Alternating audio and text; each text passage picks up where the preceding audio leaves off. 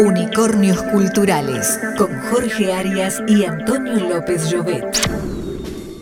Bueno, damos la bienvenida aquí ya en el estudio, sin más, a mi amigo Marcelo Redón y a Germán, presidente y vicepresidente de Cerrando la brecha. Cerrando la brecha. Hermoso nombre y hermosa pretensión. Ojalá podamos cerrar tantas brechas, ¿no? Pero supongo que ustedes están dedicados a alguna de todas las brechas que tenemos los argentinos.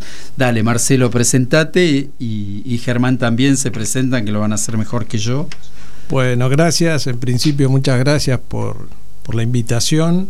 Para nosotros es muy importante porque recién estamos empezando a a darnos a conocer y a empezar con este trabajo que en lo que planteamos consiste en, en tratar de colaborar para que la, tecnología le llegue a los jóvenes en principio.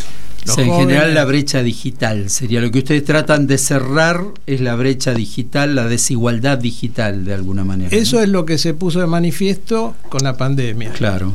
Eh, pero en la la tecnología, que es más amplia, como por ejemplo pueden ser las vacunas, eh, es lo que intentamos que eh, los jóvenes accedan al conocimiento y al vínculo con las tecnologías. Obviamente que la tecnología digital es la que en la pandemia nos ayudó a los que teníamos los recursos a comunicarnos, a no quedar tan afuera de nuestro sistema eh, que teníamos hasta ese momento. Aquellos que no tenían los recursos, como poder tener una computadora, conectividad, conocer, saber cómo manejarse, quedaron un poquito más afuera todavía del sistema.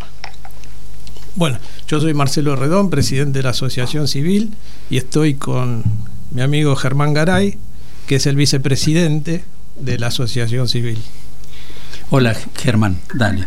Bueno, buenas noches. Primero, eh, por ahí redondo, pero gracias por el espacio. Creo que es, muy importante encontrar eh, oídos a, la propuesta que, estamos haciendo. Eh, la mayoría de nosotros somos gente de, la tecnología y, vemos en, en, la Argentina una, una necesidad genuina de integrar a los jóvenes.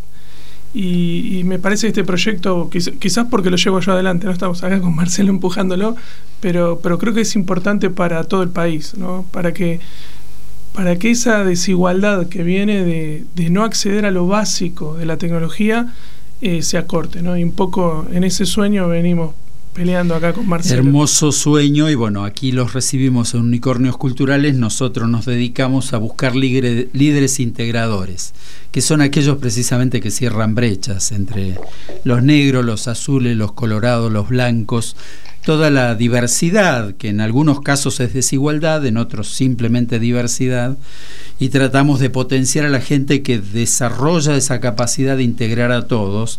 Y con esa introducción nos vamos al encuentro de nuestro tercer invitado, que es el más famoso hasta ahora, ¿no? Y viene desde el interior. Estamos hablando de Diego Vergés, que estaba precisamente en su casa terminando el censo, me dijo, así que espero que ya se haya ido la censista Diego. Eh, buenas noches. Hola, buenas noches. Eh, estoy en, no en mi casa, eh, estoy en un colegio, ahora me retiré porque estoy en la parte de carga de datos, pero me retiré para poder estar con ustedes. La verdad que agradecido por el espacio. Agradezco a la, a la agrupación Cerrando la Brecha, que en, en un momento se contactó conmigo y la verdad que estamos trabajando juntos, nos, nos reunimos y, estamos muy contentos de, ir encaminando este, este, sueño que para nosotros es un sueño que si Dios quiere va, a ser una realidad. Déjame que te presente brevemente para nuestra audiencia, como te presenta un sitio web que anda buscando eh, docentes destacables y se lo encontró a Diego y dice, cuando Diego estaba en cuarto año de una escuela técnica tuvo que abandonar sus estudios. Sin embargo, con el impulso de su mujer ocho años después, logró terminar la secundaria en esa misma escuela. Mientras tanto, trabajó en distintos rubros, panadero, en una casa de informática. Luego estudió la carrera de analista en sistemas, hasta que hace poco más de 10 años tuvo la posibilidad de comenzar a ejercer su verdadera vocación, la docencia. En 2016 empezó a trabajar en la escuela donde hoy sigue enseñando, en Carlos Casares, provincia de Buenos Aires. Es la escuela de enseñanza técnica número uno de Casares, donde a Diego le interesó implementar la robótica en la dinámica escolar. Con tan solo cuatro alumnos y sin que existiera la materia robótica en la escuela, comenzó a dictar clases los sábados. Como crecía el número de interesados, creó el Club de Robótica Casares, donde los estudiantes aprenden a crear y programar sus propios robots.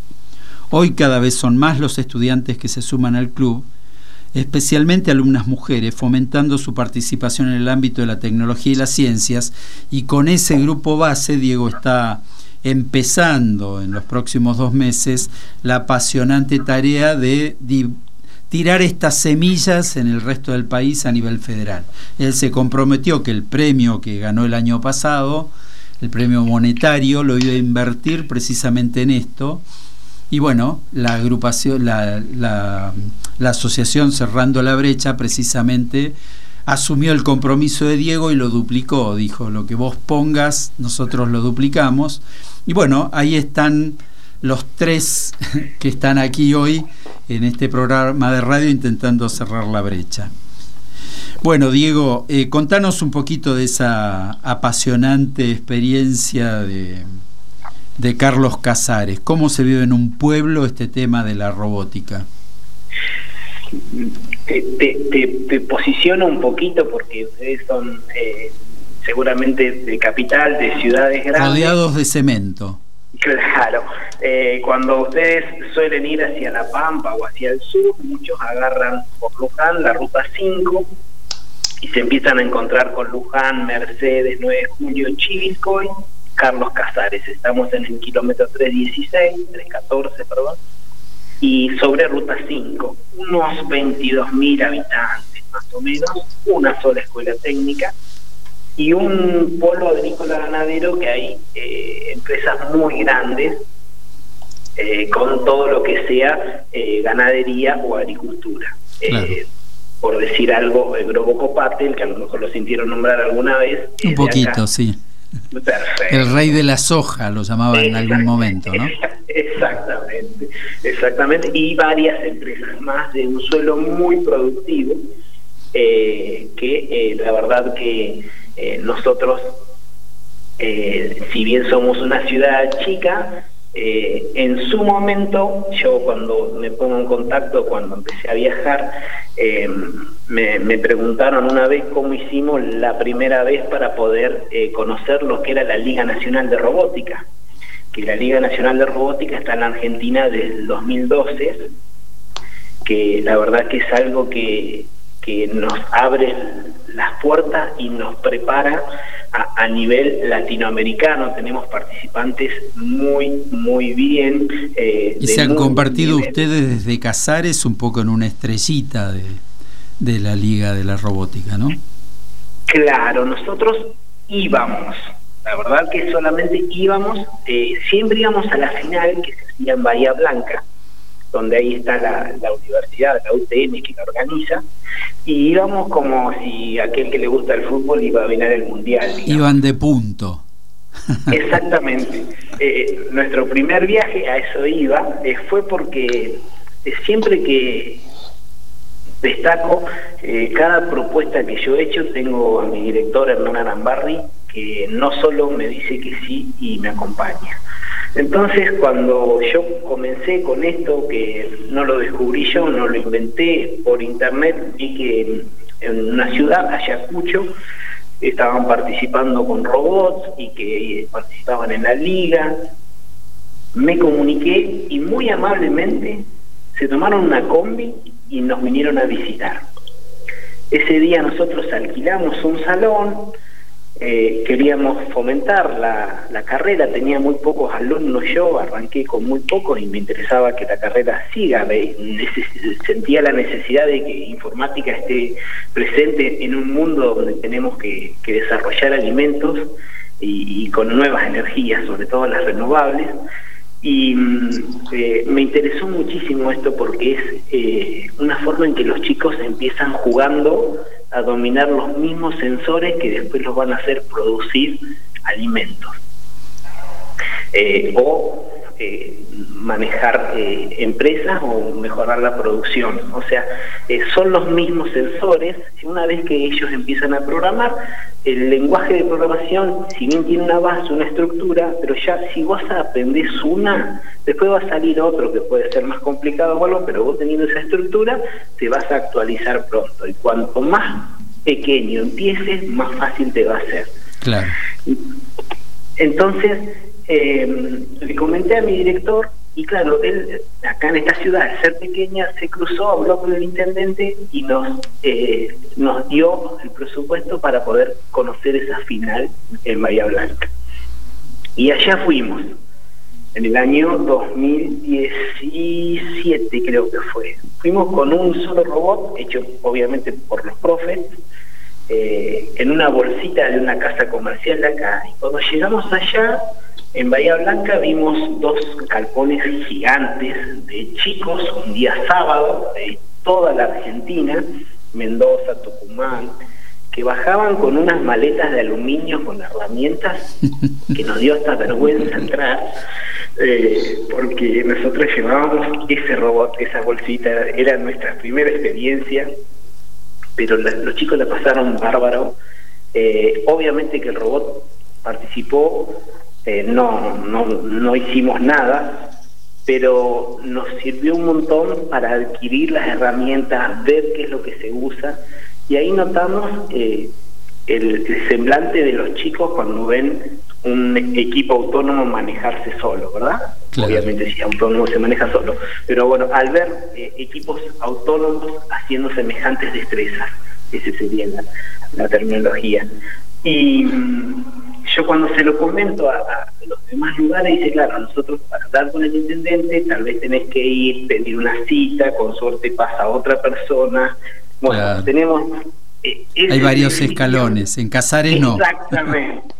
Pero tenemos la desventaja de que quieres comprar algo y dependés de una claro. empresa comercial que te lo envíe, tal vez tarda una semana, tiene un costo de envío.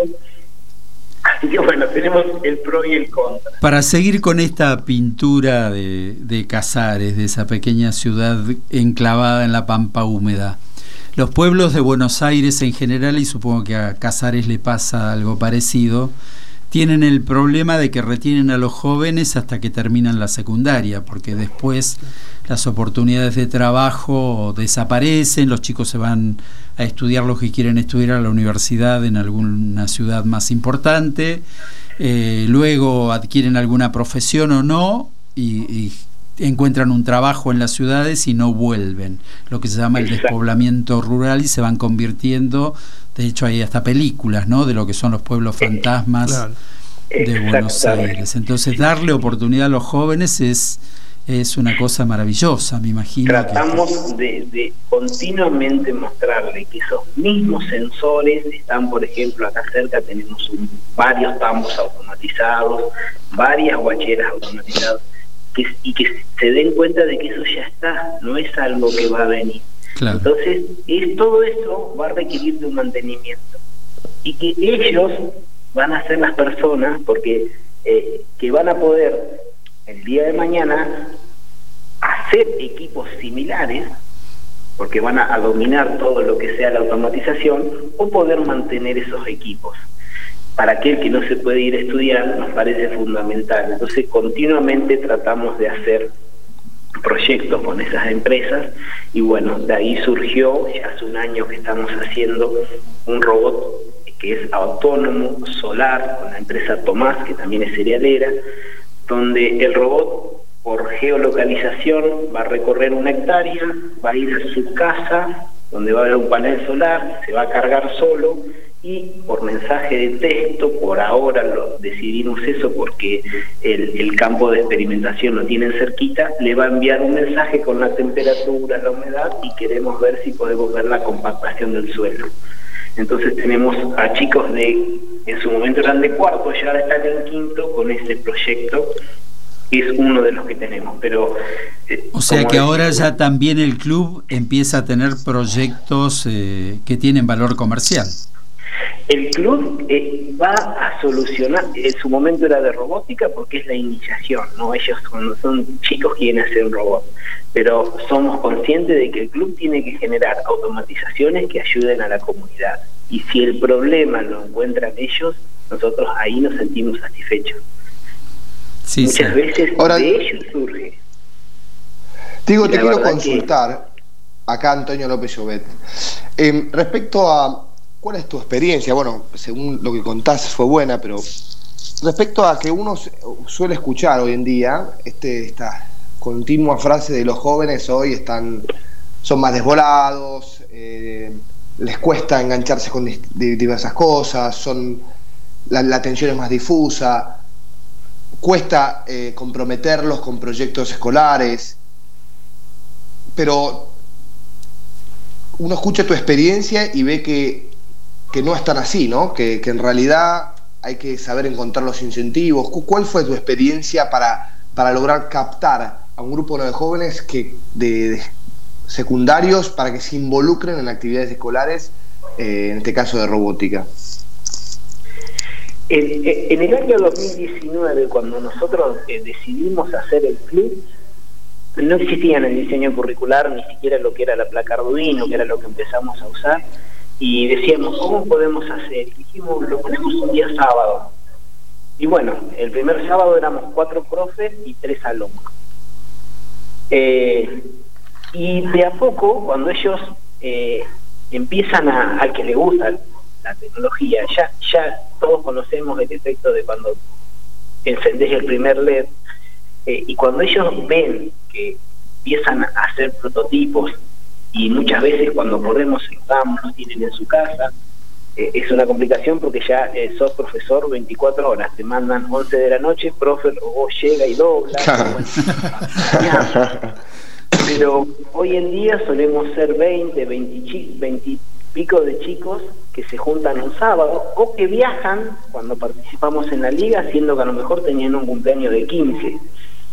Y cuando ellos te dicen eso así, vos decís, wow, ¿cómo no acompañarlos si dejan algo tan importante eh, para identificar a su institución, la Liga Nacional de Robótica, eh, y realmente se, se forma, eh, ya, un sábado ya no sos el profe, digamos, sino vamos más desestructurados, se crean otro tipo de relación, eh, muchas veces vamos, la verdad son, tenemos chicos de clase baja, de clase media, entonces yo nunca quise que ningún chico se quede sin poder viajar.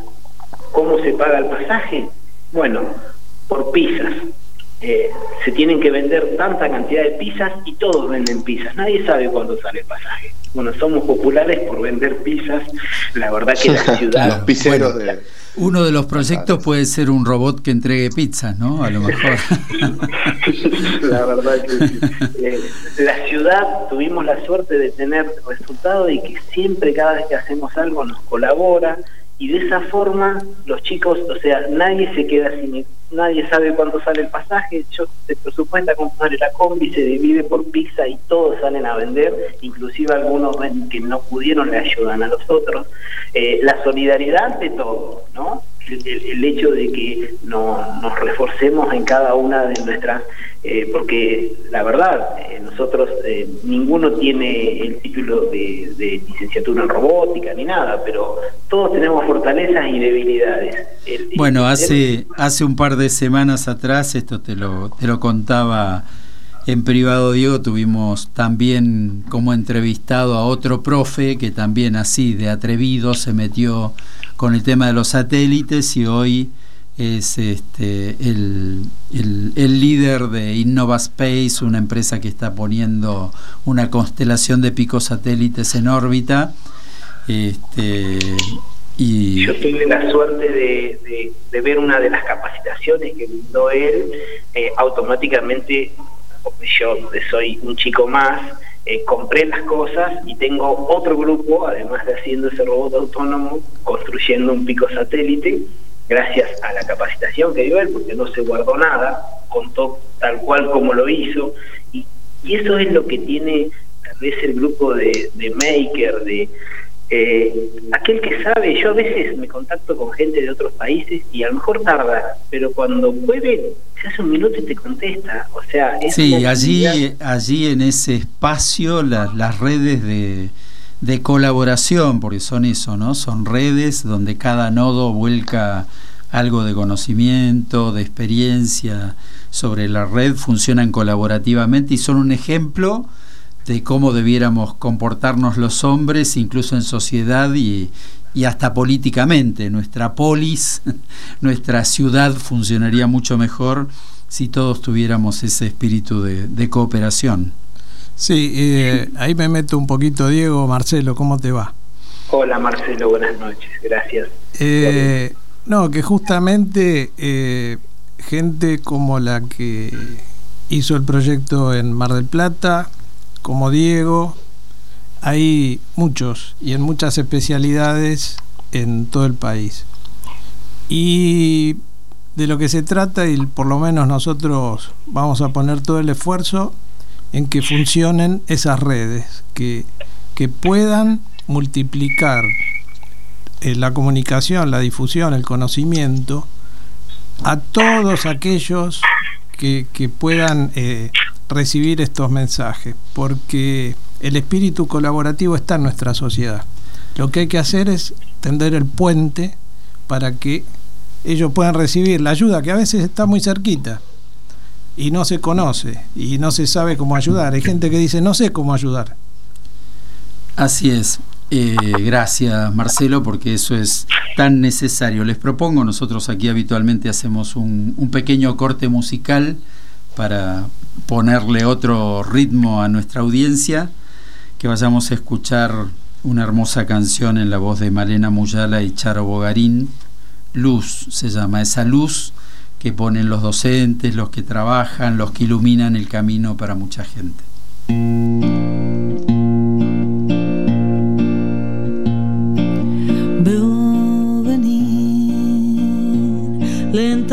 Lentamente calle caravana que me trajo mil milagros en cadena y de la mano me lleva.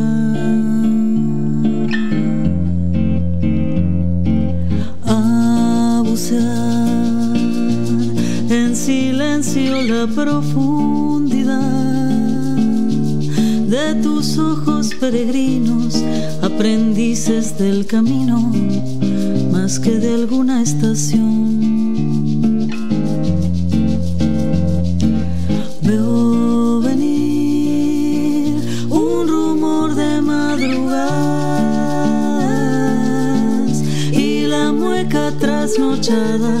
del vigía de los sueños que nos quedan por parir.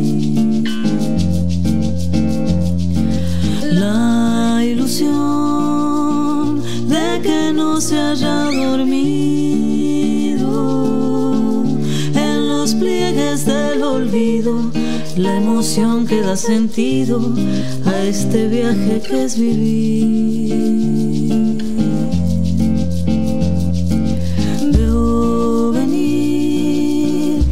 certeza con la duda. En su abrazo nos ayudan y nos tienden a la mano la misión de decidir.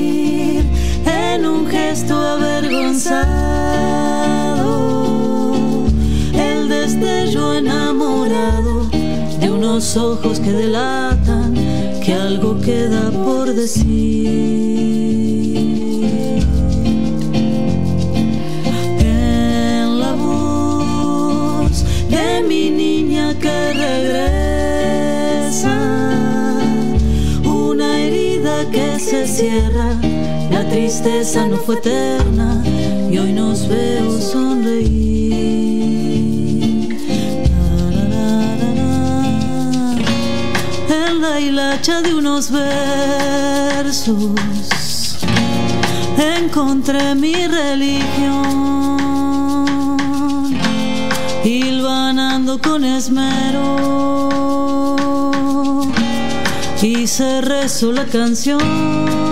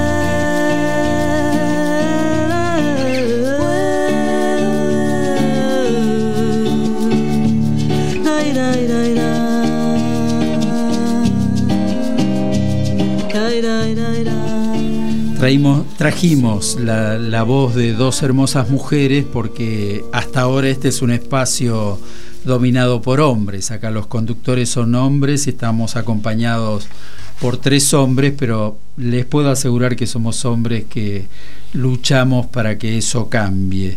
¿Cómo es ese panorama de- del tema de las mujeres en este proyecto en Casares, Diego? Nosotros eh, cuando comenzamos, eh, en, en mi primer año no tenía chicas.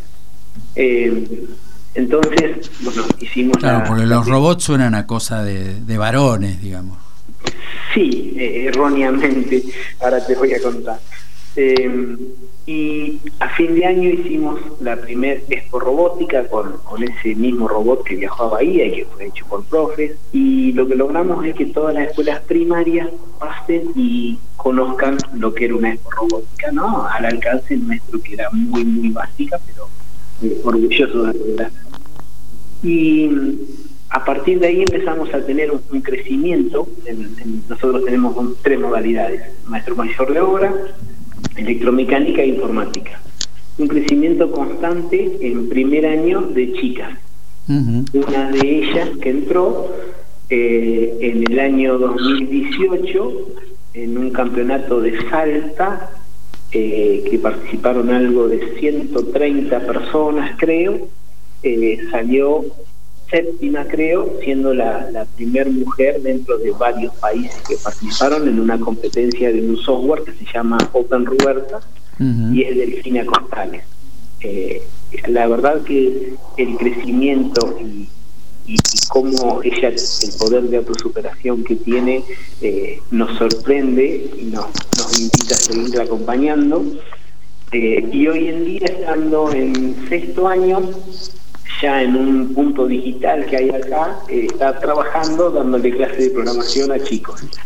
Así que eh, es completamente erróneo de que la robótica o la informática sea para algún tipo de género. No tiene género. Sí, claro, esto es, es así y esto lo demuestra hoy la matrícula, yo creo, de casi todas las carreras de tecnología y de informática en el país, donde las mujeres están jugando un rol fundamental en eso, en la absorción de conocimientos, pero también ya en el liderazgo de proyectos. Hay miles de ejemplos, no solo en Argentina, sino en el mundo, que esta brecha igualitaria que vinieron a abrir las mujeres este, para, para decir aquí estoy, con creatividad, con capacidad para aportar desde todos los lugares de la sociedad como corresponde, porque somos iguales, en realidad ya son mejores, pero no se los vamos a decir.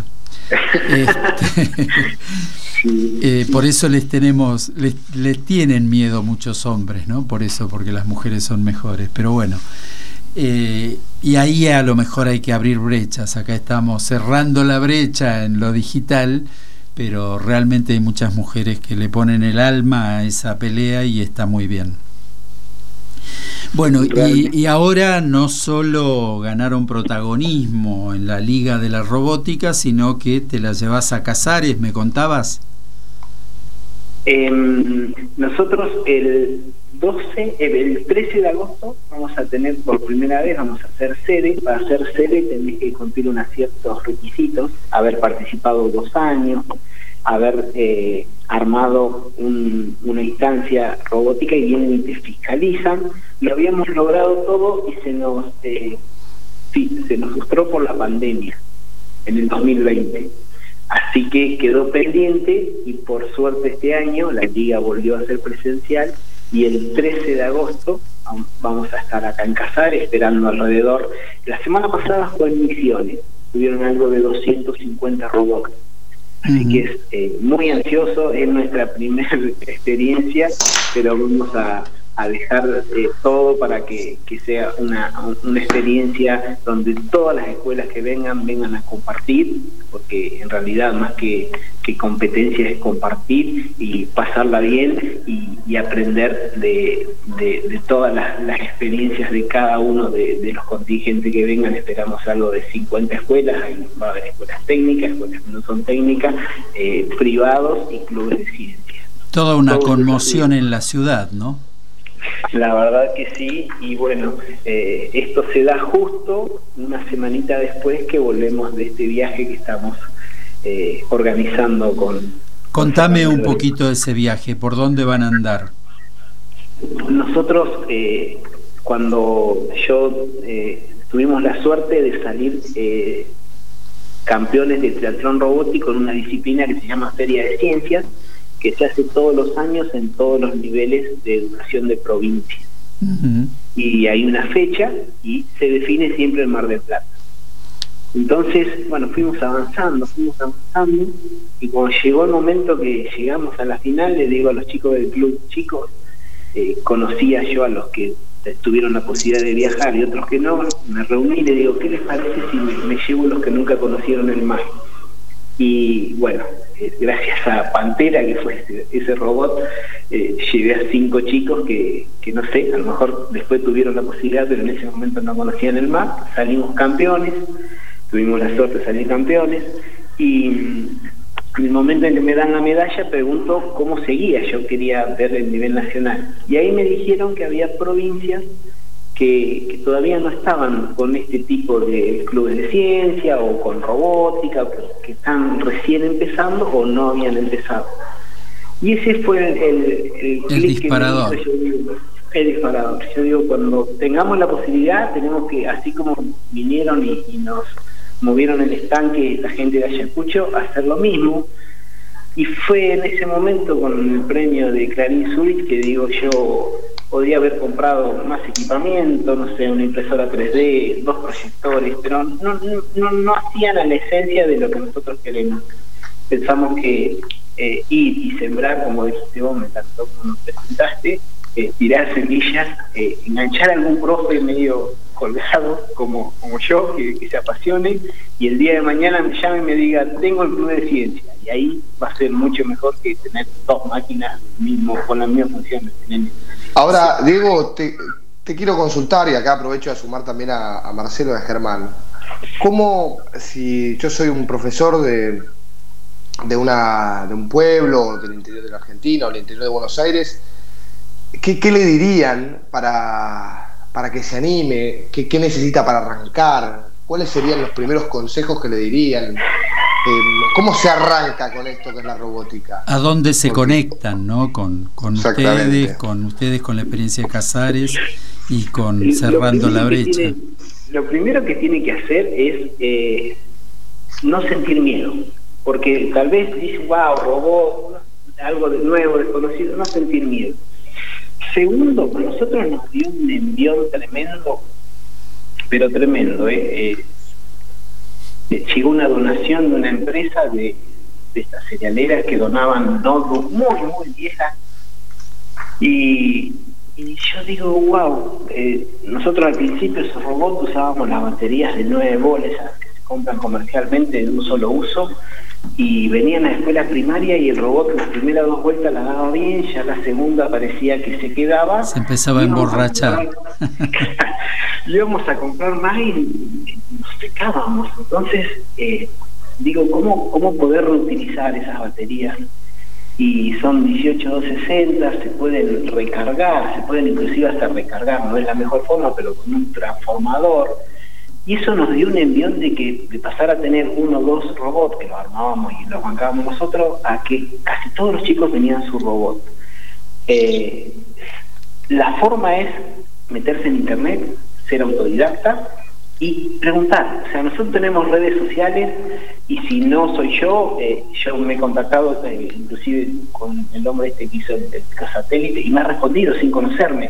Eh, que se saquen el miedo y eh, yo calculo que cuando a todos nos apasiona, entonces cuando nos preguntan algo, más tarde o más temprano, cuando tengamos que se vamos a responder, porque realmente nos apasiona.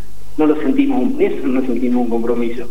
A lo mejor no lo sabemos, bueno, investigaremos juntos o tengo otros contactos que están más empapados porque es tan amplio que a veces no lo sabemos.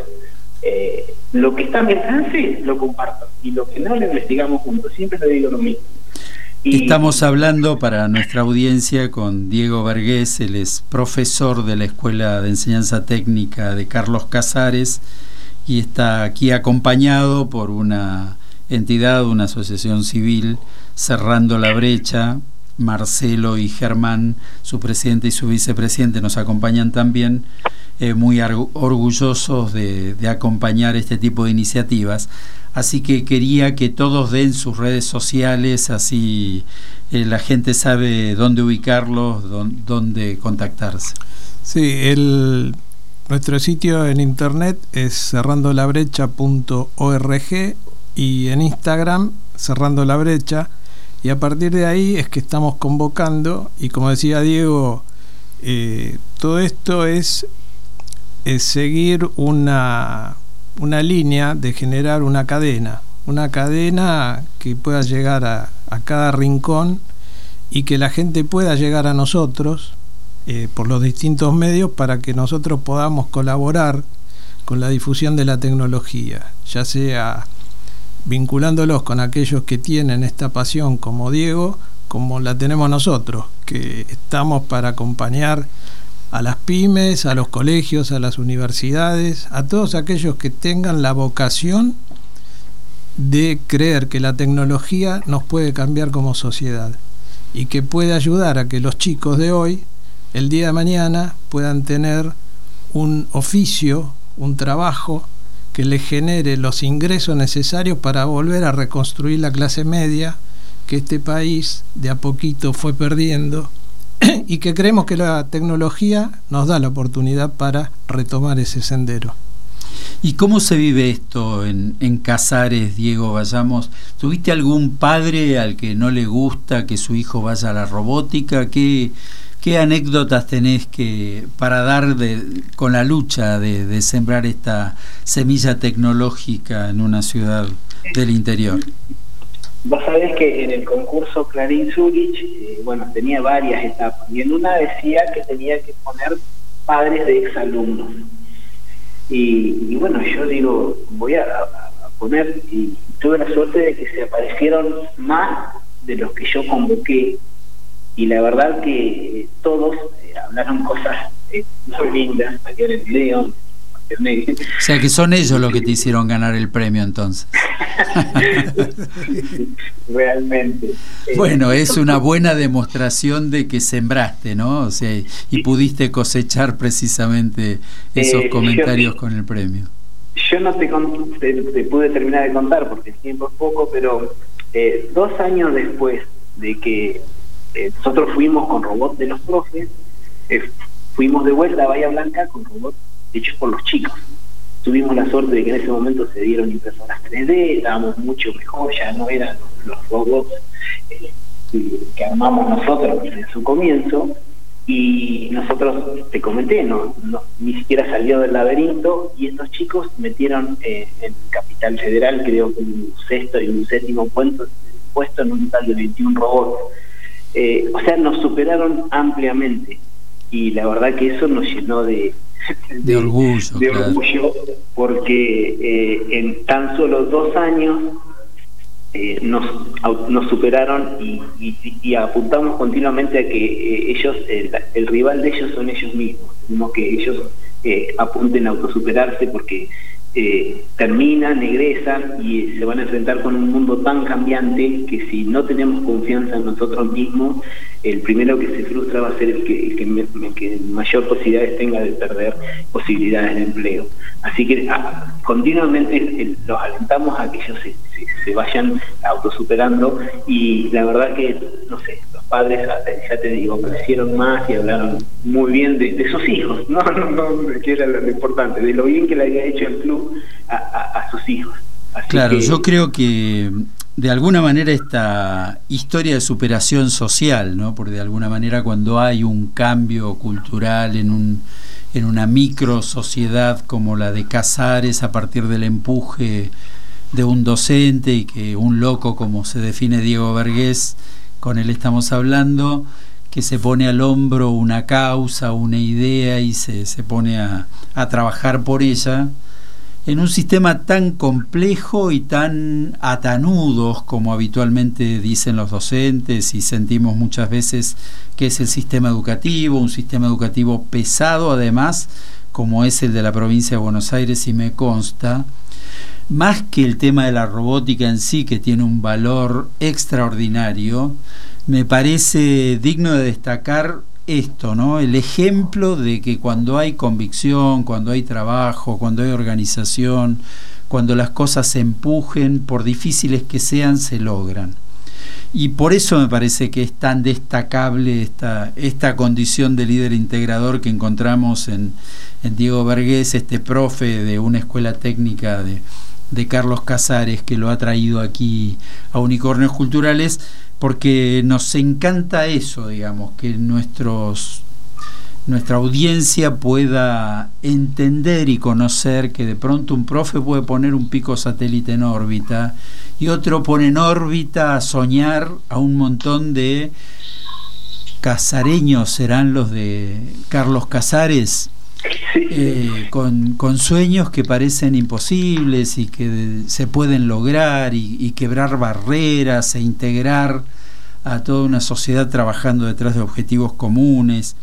Y hay tanto por hacer en este sentido en la Argentina y en todos los campos, y hay tanta gente haciendo, que es lo que fundamentalmente queremos rescatar nosotros aquí en Unicornos Culturales, así que totalmente agradecido, Diego. Lamentablemente, como vos decías, el tiempo se vuela, ¿viste? Cuando hablamos al principio de que íbamos a una entrevista de unos 40 minutos, parece que es un montón de tiempo, y cuando nos ponemos a, escuchar este tipo de experiencia, el tiempo se nos vuela. Pero me encantaría si querés dar un mensaje a los alumnos, a los docentes, a los supervisores del sistema educativo, a las autoridades políticas, lo que quieras de tu, de tu experiencia en Casares. Yo, eh, sobre todo, agradecer a, la comunidad ejecutiva de, mi institución que cuando llegué con esta idea, eh, no solo que me, avaló, sino que me acompaña. El, director se toma el trabajito de cada 15 días ir y abrirme el colegio para que yo vaya con, con el club.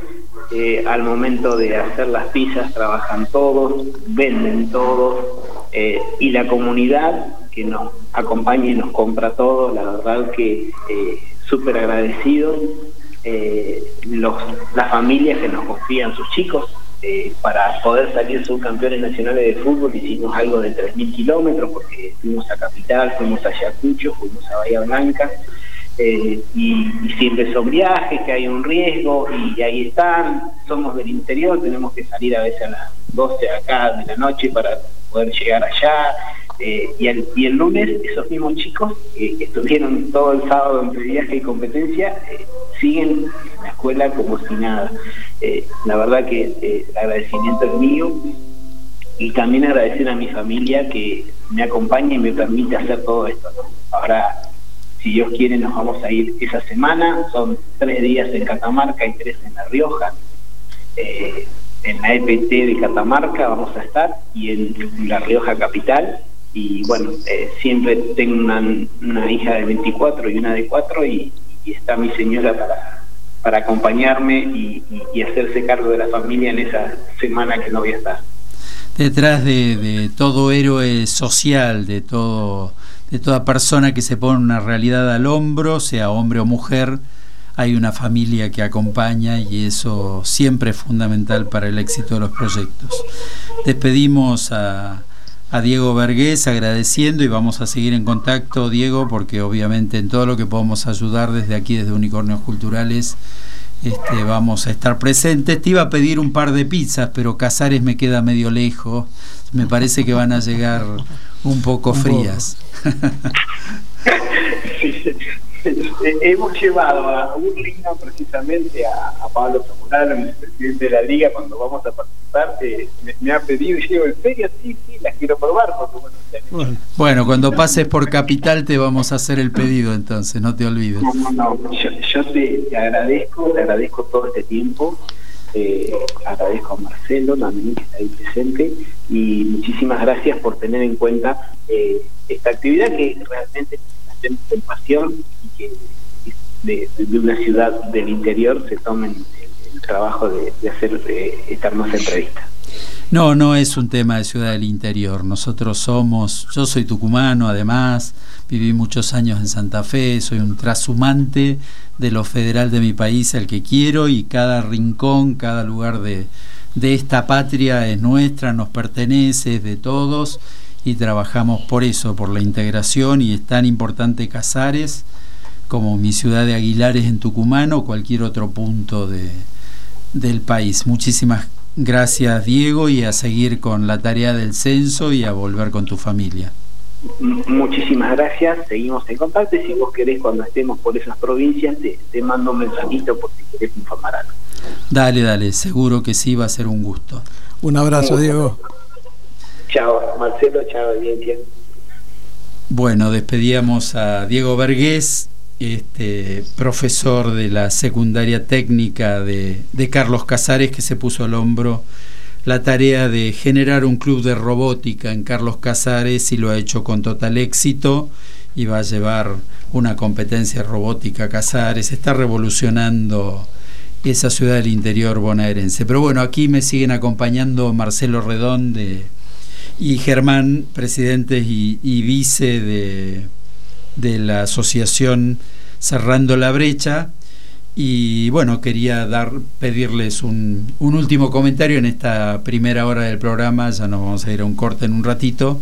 No sé, vos también que estás tan casado, Antonio, si querés no, no, sí, estoy callado porque la verdad es que estoy impresionado de, cómo seguimos encontrando estas personalidades en la Argentina que empujan, que, que se animan, sobre todo eso, me parece que es que se animan a soñar en grande y, y lo ponen en acción. Creo que eso es lo que todavía tenemos los argentinos tan fuerte eh, esa capacidad de soñar y ejecutar, que a veces eh, nos perdemos, como siempre decimos, en nuestros conflictos políticos y en nuestras diferencias, pero que, somos apasionados en muchas cosas y, es cuestión de llevar esa pasión a la acción eh, para que se, se, logren estas cosas, desde poner satélites en la órbita hasta construir robots que nos hagan sentir orgullosos. Así que bueno, bueno, nosotros quizás como, como cerrando la brecha nos... Bueno, no nos quisimos meter mucho porque la verdad que escucharlo a Diego creo que es lo que agrega más valor en este momento del proyecto. Eh, nosotros estamos muy comprometidos con, él, de hecho en la página nuestra que comentó Marcelo, eh, estamos con un sistema de, recaudación tradicional para, para poder mandar kits de robots y ayudarlos en este viaje eh, que están organizando y, no, quisiera cerrar el, el tema. obviamente es la forma más fácil, está más resuelto quizás que las pizzas, por Diego está ya eh, con, con, aporte local y acá podemos hacer un aporte por ahí más cómodo vía Mercado Pago y esas cosas, pero no quisiera cerrar sin la mirada de lo que representa federalmente tener proyectos tecnológicos distribuidos. Mi, familia es de Rufino, en la provincia de Santa Fe, mi papá se vino a estudiar, nunca más volvió, o sea, volvemos a, ver a la familia, pero no a trabajar, que, que, cada chico tenga en su pueblo la oportunidad de trabajar, de, de integrarse tecnológicamente, de acceder a un salario digno. ¿no? hoy estamos hablando que, que un chico que programa eh, accede a un salario que difícilmente puedan pagar las compañías locales. Entonces, eh, el compromiso es de todos. Nosotros tenemos que cerrar esa brecha, además de posibilidades de desarrollo entre el centro y la periferia. Esto que el mismo Diego decía casi como un reconocimiento, se acuerdan de nosotros que estamos en el interior, e, eso ya tenemos que, eliminarlo definitivamente, ¿no? Y esa es una tarea enorme que es de todos. Sí, sí, totalmente. Creo que esto eh, Creo que esto es lo más importante, volver a pensar a la Argentina federalmente, volver a pensar que la gente trabaje por salarios dignos en, sus pueblos, en sus casas, y, obviamente la tecnología es la herramienta. Sin duda nosotros estamos acá como facilitadores, ninguno de nosotros vive de hacer esto. Eh, claro, esto es totalmente vocacional, ustedes le quitan tiempo a su vida y a su familia para, para hacer esto que es tan importante. Unicornios Culturales con Jorge Arias y Antonio López Llobet. Eh, nos siguen acompañando aquí Marcelo y Germán de Cerrando Brechas y, bueno, ¿qué, les pasa a ustedes con esta cuestión de, la patria, las brechas y este sentimiento de, frustración que traemos los argentinos?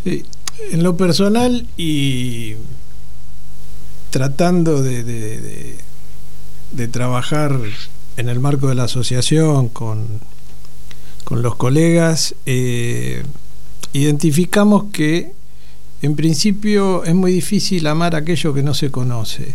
Y, la Argentina es un país eh, grande, diverso, rico, con gente increíble, distribuida por todo el territorio por esto que decía Diego, de que llevó chicos a que conozcan el mar.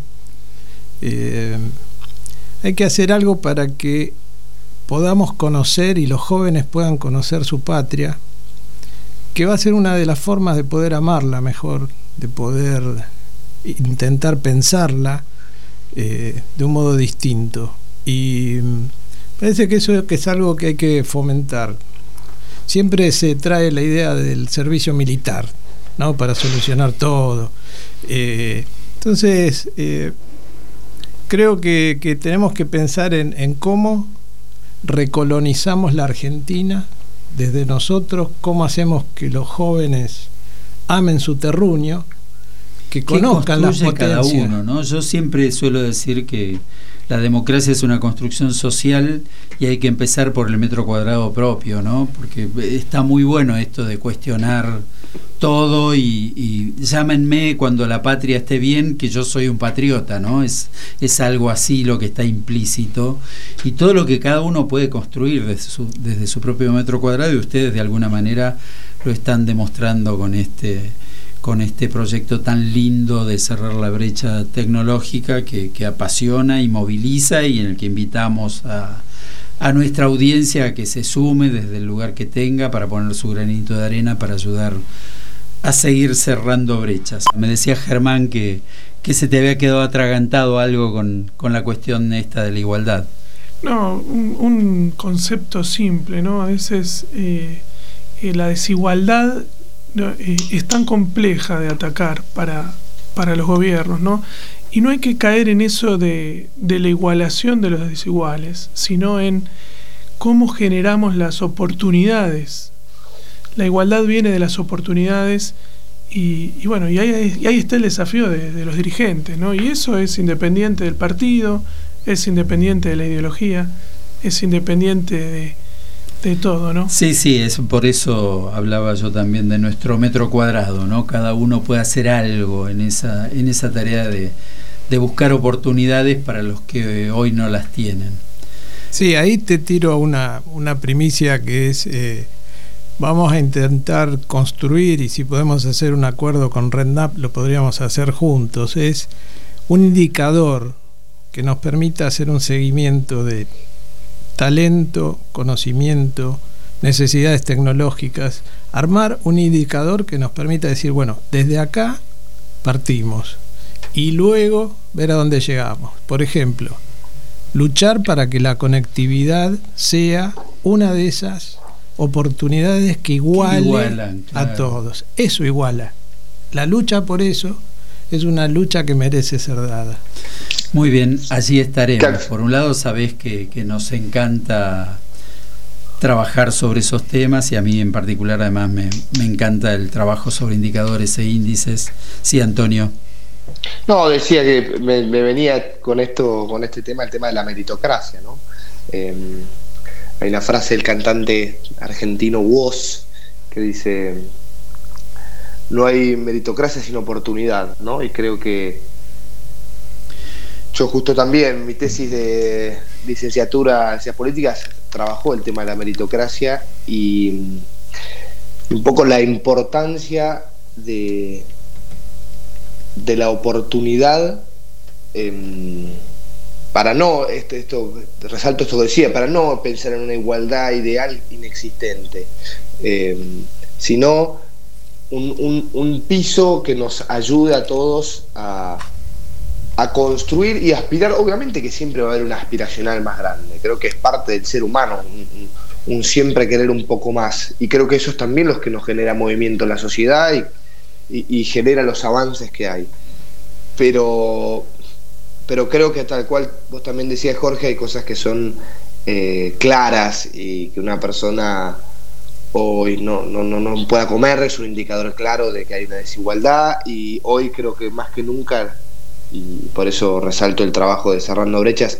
Creo que la, conectividad ha, ha, empezado a ser eh, en este siglo un claro indicador de desigualdad. Sí, un insumo imprescindible para la lucha por la igualdad. Derecho básico. Derecho básico. Derecho básico, sí, sí. Esa, esa es una enorme tarea en la que tenemos que estar todos y todos podemos contribuir porque de alguna manera también las cuestiones como la meritocracia son un calmante para las conciencias, ¿no? Y creo que es lo peor que nos puede pasar.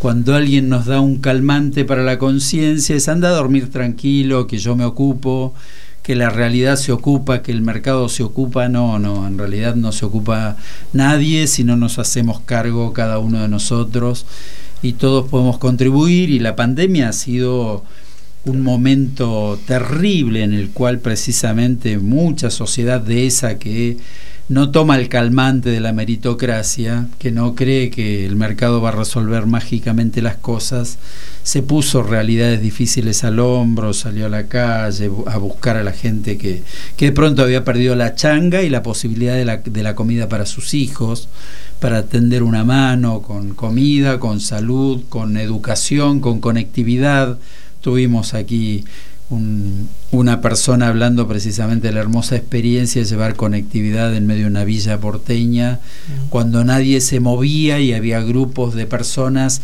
saliendo a la calle en la peor etapa de la pandemia, a ponerle el cuerpo a tirar cables y a, y a tratar de llevar conectividad a los chicos que no podían tener clases. Entonces, todos podemos hacer algo y esos ejemplos que traemos a Unicornios Culturales son precisamente los, los que nos muestran que sí, que sí, sí hay que hacerlo, que sí se puede hacer y que lo único que falta es un poquito de, de empeño, de entusiasmo, de coraje cívico, en definitiva, para ponerle el cuerpo a la situación, sin ideología, sin encerrarnos en discursos, en polarizaciones, en cuestiones negativas. Pero bueno, decía, se nos ha volado el tiempo, Antonio.